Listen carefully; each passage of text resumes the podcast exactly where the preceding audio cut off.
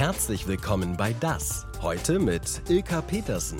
Jetzt bin ich ein bisschen aufgeregt. Wir begrüßen Sie live vom roten Sofa mit einem ganz tollen Tänzer. Weltstar Beyoncé ist schon mit ihm auf Tour gewesen. Ja, er war im Vorprogramm okay, aber er war dabei. Und er ist einer der aktuell gefragtesten Schauspieler. Mit Schauspielpreis auch ausgezeichnet. Im Norden bekannt als ARD-Kommissar. Im Flensburg-Krimi. Eugene Boateng, herzlich willkommen. Wow, wow. vielen, vielen Dank. Du hast meinen Namen so schön gesagt. Danke dir. Ja, ist das, ja? Ja. War alles. Aber was ich mich total gefragt habe bei Boateng, ist das so wie Petersen im Norden in Ghana, Boateng? Nein, eigentlich nicht. Es ist nur halt, die Jungs haben halt hier ähm, Fußball gespielt und haben halt alles zerrissen und den Namen bekannt gemacht. Vielen, vielen Dank dafür. Und jetzt komme ich mit der Schauspielerei und ähm, dann hat man irgendwie die Verknüpfung so. Aber der Name ist nicht so bekannt wie. Das hatte ich jetzt gedacht, weil man jetzt ne, gefühlt. Äh, Hört man den öfter jetzt? hört man den genau, öfter. Ja, ja. Aber sag mal, kennst du die? Also Jerome Boateng und Kevin Prince Boateng, die Fußballspieler? Eigentlich nicht, nein. Okay. Lerne ich sie irgendwann kennen, aber ich, wir, haben, wir sind uns noch nicht begegnet. Weil ich habe gehört, du hast mit der Test äh, Schwester irgendwie mal getanzt. Genau, mit ihr, mit ihr habe ich getanzt, ja. Okay, also Familie ist durchaus bekannt. Familie ist bekannt, ich kenne auch den Paps, ähm, genau, aber die Jungs selber nicht. Was tun Sie hier? Bitte nicht schießen. Nicht schießen. Schauspieler, Tänzer mit Gänsehautstimme. Give myself away so you can use me. Geboren und aufgewachsen in Düsseldorf mit sieben Geschwistern. Mit Anfang 20 geht er nach Berlin, tanzt in Musikvideos, geht mit Beyoncé auf Tour und lernt Schauspiel und Regie. Überzeugt neben Christian Ulmen. Bist du nicht der Türsteher vom King Size? Lisa, nicht mehr. Nie mehr. Sein Durchbruch 2021 mit dem Kinofilm Borga. Für sein Spiel wird er mit Preisen überschüttet. In Deutschland und Afrika. Läuft. Was? Jetzt spielt er wieder Kommissar Haller im Flensburg-Krimi. Selten sehe ich einen schwarzen Kommissar oder eine schwarze Kommissarin. Und als dann irgendwann die Anfrage kam, die Rolle des Kommissars zu spielen, dachte ich nur, thank you God, let's go. Na dann, let's go. Eugene Boateng. Geil. Ja. Krass. Ähm, man hat gerade noch mal gehört, wie sehr du dich gefreut hast, dass du in diesem Flensburg-Krimi eben äh, den Krimi-Beamten spielen darfst. Was macht denn die Rolle so besonders? Ähm, also, ich glaube, was besonders ist, dass mir, erstmal wurde mir gesagt, Eugene, das ist ein, äh, ein Ritterschlag, in Deutschland äh, den Kommissar spielen zu dürfen. Ähm, und äh, ich freue mich natürlich ähm, nach all den ganzen Jahren und an den ganzen verschiedenen Orten, wo ich gewesen bin und die ganze Reise dann irgendwann dahin zu kommen, was nicht das Ende ist, aber dahin zu kommen, dass wir sagen, okay, wir haben es bis hierhin geschafft, sind in Deutschland Kommissar geworden. Wir schreiben Geschichte und können äh, Türen öffnen und äh, Leuten zeigen, geht, kann man machen. So, kannst du vielleicht auch machen, gib Gas und vielleicht sehen wir uns dann irgendwie auf der Arbeit. Du meinst wegen deines Aussehens, dass das, das nicht so diesem Kommissarbild äh, äh, entspricht? Ja, ich kenne nicht so viele schwarze Kommissare in Deutschland ähm, und äh, ich will mich auch gar nicht darauf reduzieren, so, aber ich weiß, dass ähm, die Dinge, die ich erreiche, dass die auch etwas natürlich für, die, für diese Bevölkerungsgruppe, für schwarze Menschen in Deutschland mehr bedeuten als einfach nur für alle anderen in Deutschland. Ähm, und äh, das ist mir bewusst so und deswegen ist es ein Meilenstein für uns und für uns alle so. Ja, wie du früher auch gesagt hast, ne? wenn du so Fernsehen geguckt hast, war es halt nicht so, dass du unbedingt dann irgendwie äh, einen afroamerikanischen äh, Kommissar gesehen hast um 2015. Ne? Nein, selten. Sprechen wir mal über die Rolle, die du da einnimmst. Antoine Haller, ähm, was ist das für ein Typ? Es ist ein Typ, der, ähm, sagen wir es so, er spielt oder bewegt sich gerne so ähm, ein bisschen links, ein bisschen rechts, immer so guckt, wo, wo was klar geht so. Ähm, versucht seinen Job so gut wie möglich zu machen, aber Regeln sind halt da, dass man sie vielleicht mal brechen kann. Okay. Ja. Und jetzt ja mit, mit Svenja, glaube ich, ne? Genau, heißt, heißt die Kommissarin. Ja, genau. Ich würde sagen, wir gucken mal kurz rein.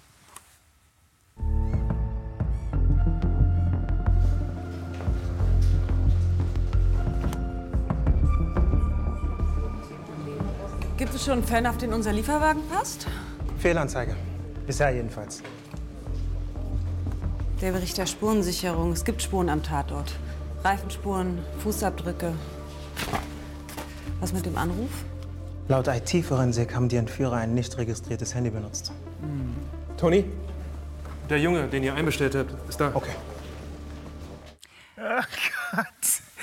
Ist komisch für dich, dich selbst so zu sehen. Das war der schlimmste Drehtag. Wieso? Da, diese Szene war der schlimmste Drehtag. Ich konnte meinen Text, ich hatte einfach so einen Texthänger Mhm. und habe meinen Text irgendwie nicht rausbekommen. Das war immer so blablabla. Cut! Äh, Eugene, hast du's? Ja, habe ich. Okay, noch einmal. Blablabla. Cut! Und ja, das war die Hölle. Wie reagieren denn die anderen? Verdrehen die dann schon die Augen und sagen, oh Mann, Eugene, hättest mal den Text gelernt? Ähm, das kann auch sein, aber ähm, ich hatte zum Glück äh, Leute gehabt, die ein bisschen verständnisvoller waren. Äh, die haben mir dann die Möglichkeit gegeben zu atmen, ne? mich zu entspannen und dann äh, machen wir es nochmal. Ja, wahrscheinlich kennen die alle so einen Tag. Ja. ne? Wechselspiele kommt am Donnerstag in zwei Wochen, dann 20.15 Uhr in der ARD. Mhm. Ähm, wie war das denn so, wenn du gerade sagst, so, die haben dann ge- gesagt, oh, komm, wir atmen erstmal und so. Mhm. Ist das, wenn ihr so einen Dreh dann habt, ähm, dass ihr auch zusammen dann irgendwie so Apartments bezieht, dass ihr abends noch Oh. zusammen essen geht und so, dass das so ein, so ein Familiending wird?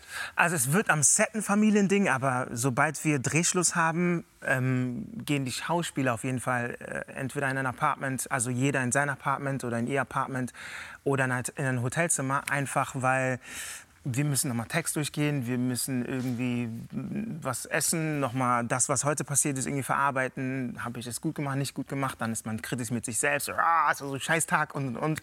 Also, ähm, und dann gibt es hin und wieder mal so, ja, gehen wir heute zusammen essen oder am Wochenende zusammen essen. Bist du so einer, dass, du- dass du dann wirklich so kritisch mit dir noch mal ins Gericht gehst? Ja? Ganz schlimm. Ich habe zum Glück einen Schauspielcoach und der, ich rufe den die ganze Zeit an. Oh, was ist hier? Ich bin hier nervös. Ich krieg das nicht hin und das funktioniert nicht und da da da da. Und ich dachte eigentlich sollte, beruhig dich, Eugen, beruhig dich, Eugen. Einmal atmen, mach Ton, das wird funktionieren. Nutz das, nutz dies. Okay, alles klar. Und dann gehe ich wieder ans Set. Der erste Teil war ja super erfolgreich, irgendwie über sechs Millionen äh, Zuschauer. Jetzt der zweite Teil, der eben jetzt kommt. Mhm. Und da hast du aber gesagt, gut, aber die Figur an sich, dieser Antoine, der soll sich ein bisschen verändern. Was war dir da wichtig? Ähm, mir war wichtig, dass die Figur ähm, nicht irgendwo einfach aus dem, aus dem Leben herausgerissen wird und dann in ein Polizeipräsidium reingesteckt wird und dann weiß man nichts mehr über die Figur, sondern ich wollte, dass man ein bisschen was von seinem Privatleben bekommt. Was macht er? Ähm, was mag er? Was mag er nicht? Hat er Freunde? Hat er Familie? Wie ist die Beziehung zu Familienangehörigen oder zu Freunden und und und? Und ich wollte halt ein bisschen, bisschen mehr Leben und viele verschiedene Schichten von der Figur halt irgendwie zeigen. Ja, und, und auch, äh, äh, wie die sich bewegen kann. Ne? Das, ich habe ich hab gehört, das war dir auch wichtig. ja, was man kann, soll man zeigen. Ja, ja, ja, ja, ja, ja, wie die sich ja, bewegen kann auch, ja. Mhm. ja, ne? Du tanzt mittlerweile dann jetzt im Genau. nächsten Teil. Mhm, ja. Warum war dir das so wichtig? Das, also, das, es heißt oft, also für mich war wichtig, oh, Wir sehen es auch gerade, ja? oh, Wie du es so ein bisschen einbringst. Was war für dich wichtig? ja, ich versuche halt, das ist, ähm, ich sage halt immer, Tanz ist eine Sprache, Schauspielerei ist eine Sprache und je mehr Sprachen ich sprechen kann, umso besser kann ich mich ähm, ausdrücken. Ähm, und ähm, je mehr ich Tanz in die Schauspielerei oder in die Filmbranche reinbringen darf, umso mehr kann ich erzählen, so was gerade Sache ist und was mich beschäftigt oder meine Figur beschäftigt. Und, äh, und ich kann ein bisschen zeigen, was, so, was, was ich noch so in der Tasche habe. Ja, vor allem Tanzen war ja dein ursprünglicher Wunsch. Genau. Ne? Wobei du hast relativ spät angefangen, ne? mit 19, glaube ich. Genau, ja. Mit 19 Warum, warum so spät? Weil ich eigentlich, ich dachte, ich wollte Arzt werden. Und ähm, dann habe ich irgendwann ähm, verstanden, dass das nicht so ganz funktioniert und habe mich irgendwie gesucht. Und damals war Fußball so ein Ding. Ich habe versucht, Fußball zu spielen, aber ich war nur schnell. Ähm, und äh, ich, ich habe, glaube ich, tanzen durch Clubs. Also ne, man geht feiern und dann sieht man halt die Tänzer, die sich dann irgendwie so kreisen und dann battlen die und du denkst, boah, irgendwie ist das geil, ich will das auch können. Und das ist, glaube ich, so ein, natürlich auch so ein Ego-Ding und Ehrgeiz-Ding, dass ich dachte, boah, ich will, der, wer, wer ist der Beste hier? Okay, ich will besser sein als du, ich will der Beste sein. Und dann äh, habe ich mich eingesperrt, trainiert und ähm, habe mich auf die Jagd gemacht. Ja, sehr erfolgreich. Du hast ja dann irgendwie Viva Dance Battle sofort gewonnen. Beyoncé auf Tour, habe ich schon gesagt. Und, und so weiter. Das können wir jetzt endlos fortführen. Aber ich möchte dir eigentlich ganz kurz noch ähm, jemanden zeigen, der dich auf diesem Weg begleitet hat und darauf, ja, glaube ich, auch ziemlich stolz ist. Oh. Hallo Eugene! Tja, das soll eine Überraschung sein. Ich hoffe, das ist eine. Ich kenne mich jetzt 20 Jahre, länger als 20 Jahre. Und ich bin ganz, ganz froh, dass wir uns kennen. Das erste Mal habe ich dich gesehen, als du zu unserer Audition kamst. Du hattest ganz schön die Hose voll, aber hast eine dicke Hose gemacht. Das weiß ich noch ganz genau. Und hast aber getanzt wie ein junger Gott damals schon. Du bist deinen Weg gegangen, hast dich against all odds hast du deinen Weg gemacht und da bin ich ganz, ganz, ganz froh drüber und ich bin stolz auf dich. Alles, was ich gesagt habe, hätte unser OJ, Othello Jones, Oh auch Gott. so gesagt. Bis bald. Ciao. Oh Gott, oh Gott, was macht ihr denn hier mit mir? Erzähl mal, deine Tanzlehrerin? Nein, sie ist nicht, äh, sie ist, sie ist halt von dem Verein, oh Gott, sie ist von dem Verein, ähm, Cabaville ist sie halt ähm, die, die Chefin und hat halt ähm, ähm, so ein, so wie so ein Kinder- und Jugendtheaterprojekt äh, gestartet. Und äh, ich halt habe angefangen zu trainieren und habe halt natürlich irgendwie geguckt, wo ich was machen kann. Und dann gab es halt dieses Casting und dann bin ich hin und habe äh, sie dadurch kennengelernt. Und ähm, Othello, der dann die Choreografie gemacht hat und sie und ich haben so eine, also so eine Mutter-Kind-Beziehung und die ist halt sehr, sehr wichtig in meinem Leben, weil sie hat, ähm, ja, sie hat mir, sie hat sehr viel für mich gemacht. Ja, also die ganzen, auch die ganzen Ghana. Das erste Mal in Ghana war ich mit ihr, ähm, weil wir ähm, ein, ein Projekt gemacht haben und es war so ein, so ein Austauschprojekt, ähm, Framework zwischen ghanaischen Studenten und deutschen Studenten. Und ich war halt in der ganzen Zeit, wo ich halt dort äh, bei ihr und äh, bei dem ähm, Projekt getanzt habe, ähm, war halt viel Identität das Thema. Bin ich Ghana? Bin ich Deutsch? Nein, ich bin Ghana. Ich habe mit Deutschland nichts zu tun. Ich bin kein Deutscher, ich bin Ghana. Und, und, und. Und ähm, die so, ah, okay. Und dann hat sie irgendwann die Gelegenheit bekommen, ein Projekt in Ghana zu machen, hat mich sofort angerufen und ich war da schon in Ber- nach Berlin gezogen. Und sie so, Eugene, du hast immer von Ghana gesprochen, jetzt habe ich die Gelegenheit, was in Ghana zu machen, kommst du mit? Ich so, pff, sofort. Ja. Und, und sie hat dir eben geholfen, dich mit dem Tanzen auch auszudrücken. ne? 100 Prozent. Ich, ich habe wirklich meine ersten Bühnenerfahrungen habe ich mit ihr gehabt. Also ich war, ich hab, wir haben halt diese ganzen Theatergeschichten gemacht, Tanztheater und alles, was ich im Theater erlebt habe in Düsseldorf, das war alles mit ihr. Und dann bin ich halt von da dann nach Berlin gezogen. Ja. Krass. Also sie ist. Sie spielt eine Rolle und das Tanzen spielt weiter eine Rolle. Ja. Wir haben schon gehört, Hochleistungssport, wenn man das jeden Tag zwei Stunden macht. Und es ist eben auch eine Lebenseinstellung. Wie bei Niklas. Jonas Kühlberg hat den Hamburger begleitet. Breaken ist für mich ein Lifestyle. Das ist Kunst, ein Lifestyle. Das ist alles, so wie ich bin, wie ich mich gebe, wie ich spreche. Alles einfach. Breakdance. Für Niklas Rode, aka Rody, die große Leidenschaft. Seine Moves zeigen, das ist auch Hochleistungssport. Und das erfordert alles. Das ist komplett Ganzkörpermuskulatur, die beansprucht wird. Alles Mögliche von Arme, Beine, die komplette Körperspannung wird beansprucht. Der 21-jährige Hamburger breakt, seit er 13 ist und will heute beim Hamburger Ranking Battle alles geben. Super wäre es natürlich zu gewinnen, klar, gar keine Frage, aber das Level ist natürlich aktuell sehr hoch. Äh, Ich gebe mein Bestes und habe einfach Spaß, represente mich, meine Crew, Hamburg City. Aus ganz Deutschland sind Breaker nach Harburg gereist. Für alle wäre das die Eintrittskarte in den Bundeskader von Marco Baden. Dann winken bezahlte Reisen, Physiotherapie, besonderes Coaching. Marco hat Niklas vor drei Jahren schon mal trainiert. Wie schätzt er ihn heute ein? Er ist jetzt ziemlich strukturiert ne, und die Sauberkeit äh, hat sich auf jeden Fall schon verbessert. Musikalität und natürlich die Nervosität hat sich auch schon mittlerweile gelegt. Niklas hat Erfahrung und die braucht er auch. Als Breaker reagiert er spontan auf Musik. Alles ist Improvisation. Und die erste Runde läuft schon mal wie geschmiert. Ich habe versucht, das abzurufen, was ich kann. Ne? So, und schauen wir mal, wie, wie ich jetzt durchkomme. Breakdance entstand in den 70ern in New York. Als Teil des Hip-Hop heute die größte Jugendkultur weltweit. Und trotzdem eine besondere Community. Natürlich habe ich mit allen zu tun. Ich kenne viele Leute, die sprühen. Jetzt hier Graffitis beispielsweise. Das ist jetzt von Stockler Rock. Ich finde es fresh. Ist ganz nice, ja. Graffiti, Hip-Hop, Rap, DJing. Breakdance hat sich längst von der Subkultur emanzipiert, ist Profisport. Inzwischen sind auch die Gegner für die K.O.-Runde klar. Und Boy Clarent ist ein harter Gegner. für die zweite Runde hat Niklas Support dabei. Fühlst du dich bereit? Fühlst du Ja, geht, ne? Ja? Ja, schon eigentlich. Kurze Begrüßung, dann geht's los. Row D beginnt. Und es läuft.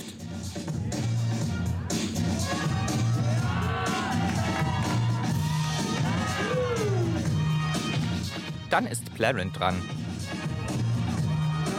Kann er die Richter mehr überzeugen?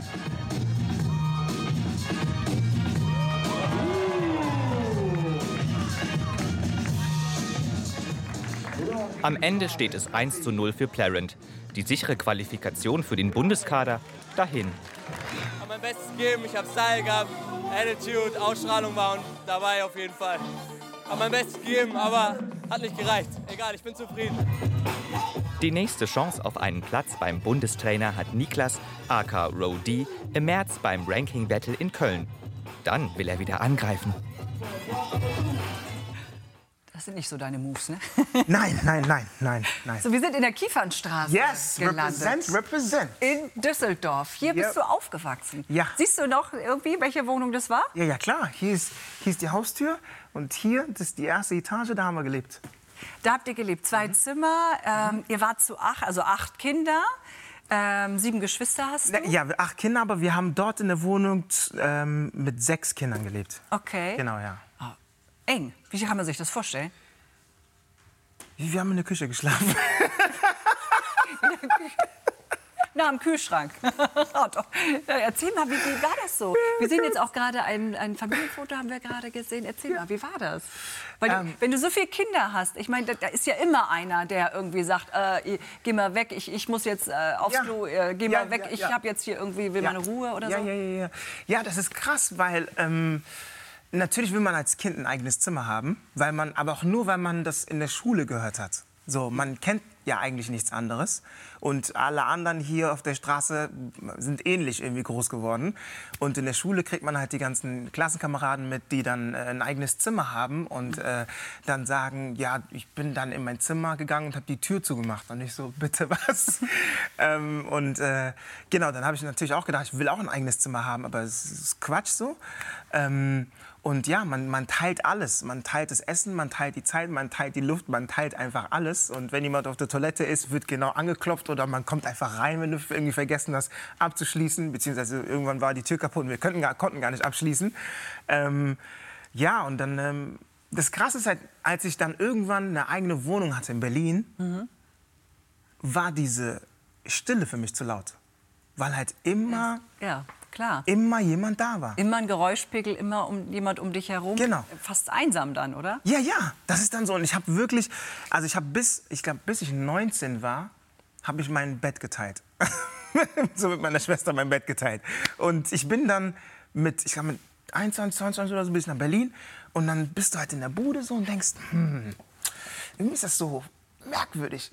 Und dann habe ich, ich war, glaube ich, die ersten zwei oder drei Jahre nur am Telefon. Sobald ich zu Hause war, immer meine Schwester oder meinen Bruder angerufen, weil halt diese, diese Stille zu laut war und unerträglich war. Weil wahrscheinlich auch sich eine totale Nähe dadurch aufgebaut hat. Ne? Ja, ja.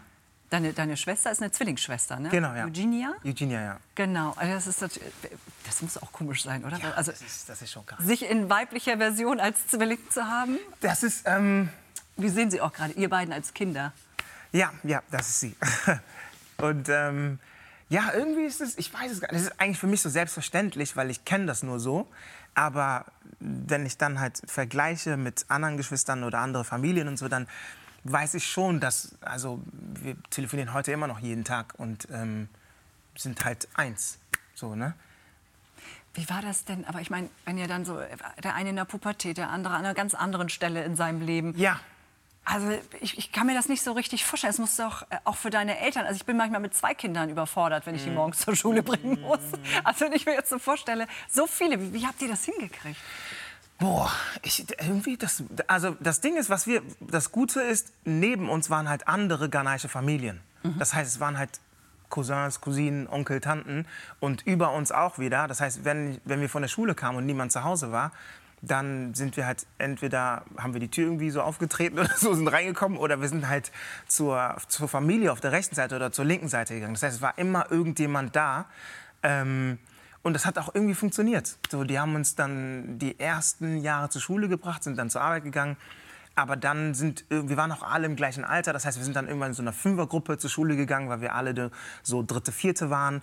Und ähm, ja, deswegen hat es irgendwie so. War das auch so das Besondere hier? Also, dass das irgendwie über 40 Nationen, äh, alle Ja. möglichen Richtungen, alle möglichen Ja. Mhm. politischen Ansichten und so, dass einen das dann auch so ein bisschen aufgefangen hat? Ich glaube im Nachhinein ja. Im Nachhinein ja, weil wir hatten, also wir haben hier in der ersten, in der, im Erdgeschoss hatten wir eine deutsche Familie, dann hatten wir eine Sinti-Familie, dann hatten wir im, Erd, im ersten, auf der ersten Etage komplett drei ähm, Wohnungen mit ghanaischen Familien. Darüber hatten wir Griechen und eine deutsche Familie. Dann darüber hatten wir ähm, noch Mazedonen und darüber hatten wir noch eine ghanaische Familie und das Haus daneben, also neben der drei, in dem Haus haben halt nur Homosexuelle gewohnt. Ähm, und dann ging es auf der Parallelseite, waren halt äh, war eine marokkanische Familie und an der Ecke hier gegenüber von, also gegenüber von der Seite hier war so, eine, so ein Bereich, wo nur eine türkische, Fam- also nur türkische Familien gelebt haben und eine marokkanische Familie. Das heißt, war halt Multikulti, alle kannten ja, sich. ja, genau. Ähm, hat das auch so ein bisschen dabei geholfen, dass du äh, diesen Schicksalsschlag, den du ja leider hattest, mit zwölf ist deine Mama verstorben? Mhm. Hat dir das so ein bisschen geholfen oder, oder wie hat dich das verändert damals? Mm, Ich glaube, ich habe das spät erst gecheckt. Ich glaube, ich habe es gar nicht so richtig verstanden. Ich glaube, ich war, ich war zwölf und dann ist das passiert und irgendwie sind die Tage danach vergangen und ich erinnere mich, dass ich mit 16 erst so begriffen habe, so was wirklich passiert ist. Vier Jahre später? Ja, ja. Habt ihr das nicht so unter euch Kindern Doch schon, irgendwie das so- haben wir schon gemacht. Aber wir haben nicht so viel darüber geredet. Mhm. Wir haben gar nicht so viel darüber geredet. Das war so klar, okay, dann gab es die Beerdigung und all das und so weiter. Und ähm, ich glaube, so ab 16 fing ich dann, ja, fing ich dann so an, oh, das bedeutet das. Mhm. Und dann Schmerz und Trauer und und und. Aber wir haben auch nicht wirklich weiter darüber gesprochen. Also hat man das dann irgendwie so beiseite geschoben und dann durfte ich das, also hat mir Tanz zum Beispiel geholfen, auch mit Trauer umzugehen, mit Wut, mit Frust und mit all diesen ganzen ähm, Gefühlszuständen irgendwie umzugehen. Ja, dass, du, äh, dass dieses Tanzen so wichtig äh, Ja. für dich wurde, hat dir geholfen. Und ich glaube, deine Geschwister manchmal überfordert. Guck mal. Was?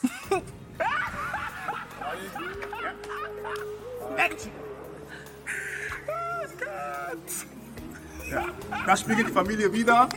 Guten Tag, Leute. Äh, wir sind Familie Boateng, wir sind die Geschwister von Eugen. Und hier hat eigentlich alles angefangen. Kieferstraße 2004 kam der Film You Got Surfed raus. Und Eugen hat uns den Film terrorisiert. Er hat sich den tagtäglich angeguckt, hat mit dem Tanzen angefangen, jeden Tag trainiert. Das hat dann seinen Weg vorbereitet. Und was wir sagen können, ist, wir sind stolz auf ihn. Und jetzt sehen wir, wo er es hingeschafft hat. Also, bravo, Eugen. Hammer, was du machst.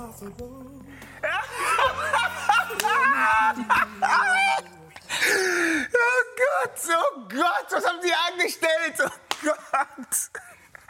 Oh Gott, krass, krass, wow. Was bedeutet dir das, wenn deine Geschwister da so stehen und alle sagen, so, wir sind stolz auf dich? Oh Gott, ich muss mich ähm, sammeln. krass. Das ist krass, das ist krass. Puh, ähm, was bedeutet das? Ähm, ich weiß, dass ich jeden auf den Sack gegangen bin. Ich weiß ich bin jeden auf den Sack gegangen und das war mir so egal. Ähm, und äh, wie, wie Kevin gesagt hat, ich habe jeden Tag denselben Film geguckt, You Got Surfed. Ähm, und dann habe ich eine, ähm, dann gab es noch so eine ähm, Konzert-DVD von Usher, äh, Evolution Tour. Das heißt, diese zwei Sachen habe ich mir jeden Tag angeguckt und dann hoch auf dem Speicher und habe dort äh, trainiert. Und krass, krass.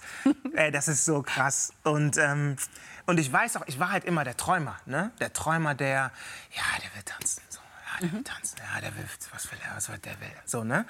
Ähm, und ähm, irgendwann dann an den Punkt zu kommen, wo das dann ernst genommen wird, ähm, weil man, man, hat, man zweifelt ja selber daran. Ich habe ja keine Ahnung, ob das wirklich funktionieren wird oder nicht. Ich denke nur, das ist das, was ich machen muss, nicht mal was ich will, sondern Ja. ich muss es irgendwie machen. Ähm, und wenn ich halt darüber spreche, man fängt an und wenn man damit anfängt, kann man nichts. So, man muss irgendwie, was mache ich jetzt in meinen Händen, was mache ich in meinen Armen, was mache ich mit den Füßen? Scheiße, wie geht das Ganze? Ja, aber du Ähm, hattest so viel Ehrgeiz, ne? das muss man Ja. wirklich sagen. Also hast da so ein bisschen deine Berufung auch drin gefunden. Ähm, eine Frau, die wir Ihnen jetzt vorstellen. die kennst du, glaube ich, auch. Nein, keine Sorge. Ach so, okay, okay, Nein, okay, Ihr kennt euch nicht so nah. Okay, okay. Auf jeden Fall kommt sie auch aus Ghana und ja, hat so ein bisschen Vielfalt und Kultur, was die Hautfarben angeht, als Kind immer so ein bisschen vermisst. Und deshalb hat sie kurzerhand ihren eigenen Verlag gegründet. Denn ihren Kindern soll es eben so ein bisschen anders gehen. Elisabeth Bergmann hat sie besucht. Diane ist zehn Jahre alt, als sie mit ihren Eltern aus Ghana nach Kiel kommt und sich ihr Leben komplett verändert. Drei Jahrzehnte später ist sie eine selbstbewusste und erfolgreiche Frau. Als Kind hatte ich immer Angst, ähm, aber das ist auch meine Erziehung und, ähm, und ich habe gelernt, mit der Zeit ähm, eine Stimme zu haben, aber eine Stimme kriegt man nicht. Man muss äh, daran arbeiten. In ihren Büchern gibt die Autorin Kindern eine Stimme und schreibt über Themen, die in ihrer Kultur wichtig sind. Haare zum Beispiel. Haare sind ja nicht nur Haare. Das ist quasi verlängerte Form unserer, unserer Seele. Und ähm, wir werden geboren, jetzt so gesprochen, äh, meine Erfahrung in Ghana, wir lernen von den Großeltern, wie man Haare flechtet. Wir wiederum geben es weiter. Man lernt von den Tanten, man unterhält sich. Das heißt, Haare hat was Kulturelles. Und ähm, ob wir uns die Haare flechten oder ähm, glatt föhnen oder sonstiges, es hat wahnsinnig viel mit unserem Innern zu tun. Wenn meine Haare sprechen könnten, heißt Dayans neuestes Buch. Es geht um die siebenjährige Akoma. Plötzlich spürt Akoma etwas auf ihrem Kopf. Alle Kinder hören auf zu kauen und schauen sie wie gebannt an. Der ungefragte Griff in die Haare, eine klare Grenzüberschreitung und keine Seltenheit. Bei mir passiert das mittlerweile eher so, äh, dass Erwachsene das machen, wenn ich meine Locken habe. Aber für mich war es einfach wichtig, den Kindern ganz rechtzeitig zu sagen, nein, du kannst auch ruhig Nein sagen. Dayan Kodua hat zwei Söhne. Sie ist der Meinung, dass es in deutschen Kinderbüchern viel zu wenig Vielfalt gibt, was Kultur und Hautfarbe angeht. Mein Sohn hatte mich vor Jahren gefragt, warum die Menschen in seinen Büchern weiß sind. Und das war für mich äh, ja so ein, so, so ein Schubs, weil ich das selber auch mal meinen Vater gefragt habe, ab, ich glaube mit elf oder so. Und, ähm, und deshalb habe ich gedacht, be the change you want to see. Du hast, hast die Frage mal gestellt, dein Sohn stellt die Frage, also was kannst du machen? Sie schreibt Kinderbücher mit schwarzen Protagonistinnen, aber das reicht ihr nicht. 2019 gründet sie auch einen Verlag, der mehr Abwechslung auf den Buchmarkt bringt. Letztes Jahr dann die Auszeichnung mit dem Deutschen Verlagspreis. Oh, ich habe mich so gefreut. Das ist für mich quasi oder für den Verlag quasi eine Anerkennung. Ähm, wir wurden gesehen, ähm, wir haben quasi in, im, im, im äh, Haifischbecken sind wir mitgeschwommen und äh, wir konnten rausgepickt werden und das ist schon großartig. Autorin, Verlegerin und Schauspielerin. Studiert hat sie in Berlin und Los Angeles. Heute ist sie regelmäßig im Fernsehen und auf der Bühne zu sehen. Ich habe schon die Prostituierte gespielt, Geflüchtete, die in Asylantenheimen habe ich alles und ich bin richtig gut darin. Aber jetzt möchte ich gerne andere Rollen haben. Äh, das heißt, was heißt äh, andere Rollen? Also Rollen, äh, die ich spielen kann, weil ich eine Frau bin. Nicht, weil ich schwarz bin, sondern ich bin eine Frau. Ich bin selbstbewusst, ich bin stark. Ich, ich, ich möchte einfach erzählen und Menschen berühren. Berühren und Mut machen ist ihre Mission. Dayan Kodua, eine Frau, die sich für ihre Ziele einsetzt. Krass. Das ein bisschen verstehen, ne? Also so mit den Rollen hast du ja auch schon einige abgelehnt. Und ich glaube, für eine, war das für den Flensburg-Krimi, wo du deine Haare abschneiden solltest? Mhm, genau, ja. Mhm. Was hast du da gesagt? Äh, nein. Wir sind ja dran. genau. Ja, Eugene, hier kommt eine Anfrage. Ähm, die fragen, ob du deine Haare abschneiden würdest. Ähm, worum geht's? Und äh, nein, würde ich nicht machen. Aber erzähl mal, worum geht's eigentlich? Ja, ist eine durchgehende Rolle und so. Ah, okay, cool, ja, interessant. Äh, nein, trotzdem, aber erzähl mal. Ähm, und dann, ja, geht's Warum so ist dir das so wichtig? Ähm, worum es mir geht, ist, wir haben in der westlichen Welt hat man uns ähm, ein Schönheitsideal beigebracht und äh, gesagt, wie wir auszusehen haben und äh, was wir nicht tun sollten. Wir sollen unsere Haare schneiden. Ähm, ähm, am schlimmsten haben es die schwarzen Frauen, die, äh, des, dessen Haare sollen geschnitten werden. Die müssen entweder kurze Haare tragen oder glatte Haare tragen und äh, können nicht ihre eigenen Haare tragen und und und. Und ähm, in meiner Entwicklung Identitätskrise, Identitätsfindung und, und habe ich irgendwann ähm, entschieden, ich möchte Frisuren tragen aus meiner Kultur und will meine Kultur äh, representen und hoffe, dass ich dadurch auch junge Menschen irgendwie dazu so ein bisschen ähm, inspirieren kann, dass sie sich auch trauen, mit ihren Haaren das zu machen, was in unserer Kultur gemacht wird. Gibt es denn diese Vorgaben dann vorher vom, vom, vom Regisseur? Oder, oder? Nee, das ist gar nicht wirklich vom Regisseur. Das ist halt, wenn du im Land lebst. Es fängt damit an, dass du im, im Kindergarten bist und man sagt, was hast du für Haare? Und dann kommst du nach Hause und sagst, äh, was sind meine Haare? Und dann, wenn dir zu Hause nicht gesagt wird, ähm, da, wie du aussiehst, dass es in Ordnung ist, wie du aussiehst, dann ähm, denkst du, irgendwas ist mit dir falsch. Und unsere Eltern haben ja das schon durchgemacht und sind hergekommen und dachten, okay, wir kommen hierher, arbeiten, wollen keinen Stress, deswegen ähm, bitte alle, haltet euch an die Regeln, zieh die Hose hoch, schneid deine Haare, mach dies, damit wir nicht auffallen, wir wollen keinen Ärger mit der Polizei haben und, und, und. Und das wollen wir dann irgendwie nicht weiterleben, weil wir sind hier geboren, groß geworden und haben, verstehen das System hier und sagen, nee, nee, nee, nee.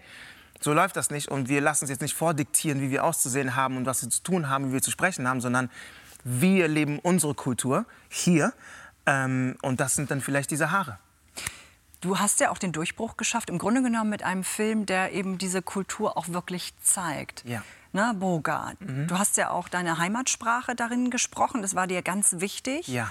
Ähm, dieser ganze Film, das war irre, was danach abging. Ja. Ne? Deutscher Schauspielpreis mhm. und so weiter. Mhm. Ähm, ich glaube, wir gucken mal kurz in den Film rein, damit mhm. man sich erinnert, was für einer das ist. Ja, ja. Das war irgendwie was, was du auch aus deinem privaten Leben genommen hast, ne? dass du immer mal eher New York gesagt hast oder Amerikaner. Ja. Ähm, es geht aber um einen Jungen, der aus Ghana nach Deutschland kommt, weil er hier eben den wirtschaftlichen Aufschwung äh, mhm. schaffen möchte. Mhm. Ähm, es ist ja so ein bisschen auch die, die, die Geschichte deines Vaters, oder? Mhm. Ja. Wie, wie, hat sich das wiedergespiegelt? Ähm, das ist. Ähm Ach, jetzt sehen wir gerade schon den nächsten. oh, schade, das ging jetzt so schnell vorbei. Ach Mann, das sollte eine Überraschung sein. ähm, wir sprechen erst, lass uns noch mal weiter über genau. den Film. Mhm. Also, genau. Ähm, ja, das war schon so ein bisschen die Geschichte meines Vaters und ich würde auch sagen, nicht nur die Geschichte meines Vaters, sondern vieler Väter ähm, weil dieses äh, Herkommen ähm, und versuchen halt hier Geld zu machen, das nach Ghana zu schicken und ähm, in Ghana versuchen was aufzubauen. Ähm, dann kriegt man mehrere Briefe, okay, wir brauchen jetzt das und äh, Schule muss bezahlt werden, hier kommt eine Arztrechnung und äh, das Haus kann noch nicht gebaut werden, weil die Preise sind irgendwie gestiegen und und und. Und dann ähm, müssen die halt mit dem umgehen, was hier, halt hier in Deutschland passiert ist, weil die wurden ja nicht so herzlich willkommen ähm, ähm, wie heißt es, ja. ähm, Nicht so aufgenommen, sondern man musste sich erstmal auch durchsetzen. Ne? Das genau. zeigt dieser Film ja auch, dass er hier genau, ankommt ja. und dann erstmal merkt, okay, er wollte ja seine Familie eigentlich unterstützen genau. und das war alles nicht so einfach. Ja. Und ich glaube, bei euch war das früher auch so, ne? dass es immer 100%. so hieß, das, wir haben das schon irgendwie geschafft. Ja, klar, die haben, Häuser, die haben angefangen, Häuser zu bauen. Und nach zehn Jahren kommst du an und da ist nichts. Da ist äh, vielleicht, wenn du Glück hast, das Land noch da. Ansonsten liegt da vielleicht ein Stein drauf und du denkst, wofür habe ich die ganzen Jahre das Geld geschickt? Mhm. Ähm, weil halt die Dinge dort teurer geworden sind oder weil halt irgendwie die Menschen mitbekommen, oh, dein Onkel lebt in Deutschland, warte kurz dann mhm. zieh ich mal kurz den Preis an und so. Ähm, und du versuchst halt parallel das Leben zu leben. Und dann hast du halt acht Kinder. Einer von, von denen ist Eugene, der halt sagt, ich will tanzen. Und dann denkst du so, was für Tanzen? Ja. Was für Kunst? Wir müssen hier Geld machen, weil wir haben hier Verantwortung zu Hause. Und äh, diesen Druck hatten die halt. Und, ähm ja, und dann ja auch dieses erstmal durchsetzen. Ne? Also ich meine, du hast ja auch gesagt, Rassismus hat eben auch dein Leben mitbestimmt. Also dieses Durchsetzen war bestimmt auch nicht einfach, oder? Ja, also ich, ich sag mal so, ich glaube, ich bin sehr privilegiert groß geworden, weil ich war umgeben von ganz vielen ähm, Schwarzen, ganz vielen Ausländern und ganz viel Kiefernstraße. Das mhm. heißt, ähm, ähm, Rassismus war so ein Ding, das war halt da draußen. Ja, okay, dann gehst du halt hin, sagt jemand was Dummes so, dann gibt es halt eine Schlägerei und dann passiert das halt so. Ne? Und das ist halt mit allen passiert. Das waren halt in der Schule, das war auf der Straße, das war mit Polizisten, das war egal was wo. Mhm. Und ähm, aber ich war halt immer in diesem geschützten Raum, weil ich hatte halt meine Jungs, ich hatte meine Mädels und ich hatte halt meine Familie. Ja. Und äh, wir waren halt eine Gruppe von 20 Ghanaren sozusagen. Und dann, ja. dann, dann so untereinander sich auch genau, unterstützt. Dann ne? äh, fühlt sich nicht so als Alien. Ähm, also gegen Rechtsextremismus haben ja in den letzten Wochen wirklich Hunderttausende Menschen demonstriert, auch bei uns im Norden. Ähm, und ein Mann ist dabei besonders engagiert. Er hat vor 20 Jahren den Verein Laut gegen Nazis gegründet. Christopher Braun hat ihn getroffen. Mehrere hunderttausend Menschen waren es alleine bei uns im Norden. die zuletzt ein Zeichen setzten gegen den wachsenden Rechtsextremismus in Deutschland. Dazu aufgerufen hatte unter anderem er, Jörn Menge, Gründer des Vereins Laut gegen Nazis. Es war ein gewisses Glücksgefühl natürlich.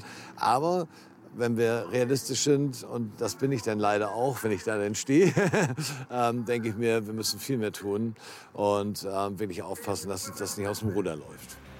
Viel mehr tun, viel häufiger auch im Kleinen ein Zeichen setzen, wie heute in Hamburg-Marienthal. Zusammen mit Anwohnern demonstriert er gegen den neuen Standort der als rechtsextrem geltenden Burschenschaft Germania. Mehr als 300 Menschen sind gekommen, fast doppelt so viele wie erwartet. Ein wichtiges Zeichen, findet Jörn. Vor 20 Jahren hat der damalige Musikmanager Laut gegen Nazis gegründet, damals noch als Initiative. In seiner Familie gab es viele hochrangige Nationalsozialisten. Er wollte seinen Teil dazu beitragen, dass sich eine solche Ideologie nie wieder durchsetzen kann. Wir hatten viele Veranstaltungen, wo es eben halt auch Menschen gab, die an uns vorbeiliefen. Ihr seid doch, ihr seid scheiße, Nazis gibt's nicht mehr, die gibt's hier überhaupt gar nicht mehr. Und das ist eine Frechheit, das so zu benennen. Und es gab auch ähm, seitens der Presse kritische Rückfragen, ob das dann irgendwie so sinnvoll sei, eine Kampagne laut gegen Nazis zu nennen. Doch die Kritik motiviert ihn nur noch mehr. Er nutzt seine Kontakte aus dem Musikbusiness und zum FC St. Pauli, organisiert unter anderem eine Tour durch Städte, in denen Rechtsextremismus besonders stark verbreitet ist, veranstaltet Musikfestivals in ganz Deutschland, startet unzählige Kampagnen und landet mit der gefakten Nazi-Band Hetzjäger einen Coup im Netz. Die erste veröffentlichte Strophe findet viel Beifall im rechtsextremen Milieu und wird fleißig geteilt. Dann veröffentlichen sie den ganzen Song und die eigentliche Message wird deutlich. Alles riecht nach brauner Scheiße, Hetzen, Lügen, fairerweise ist das hier kein Song für euch, nur unsere Art mal zu beweisen. Wenn ihr das hört, sind wir vom Algorithmus längst angespült. Die Deppen haben dann sozusagen ihre Kameraden aufgefordert, das nochmal zu teilen, dass das ein Fake ist. Und dadurch haben wir eine Reichweite von 450 Millionen Menschen weltweit generiert. Und trotz solcher Erfolge gerät der Verein, der sich fast ausschließlich durch Spendengelder finanziert, immer wieder in Straucheln. Vor gut einem Jahr droht gar das Finanzielle aus. Nur durch cleveres Marketing, wie den Vertrieb von Kaffee, schaffen Jörn und seine zwei Mitarbeiter es weiterzumachen und zuletzt ihre Präsenz, vor allem im Netz, noch weiter auszubauen. Es ist an der Zeit, aufzustehen. Ihre neueste Kampagne Recht gegen Rechts. Der Verein lässt etliche Markenrechte eintragen, damit die Rechtsextremen ihr Gedankengut durch Kürzel und Codes nicht mehr, im wahrsten Sinne des Wortes, weitertragen können. Somit haben wir zwei Dinge gemacht. Wir haben diese Marke quasi von dieser Nazi-Szene weggenommen und zum anderen verdienen sie kein Geld mehr damit. Aber der, die, die oberste Priorität hat eben halt die Aufklärung eben dessen, dass es sowas überhaupt gibt. Einen wunderschönen guten Tag, Marienthal. Ich freue mich, dass so viele Menschen da sind. Nazis!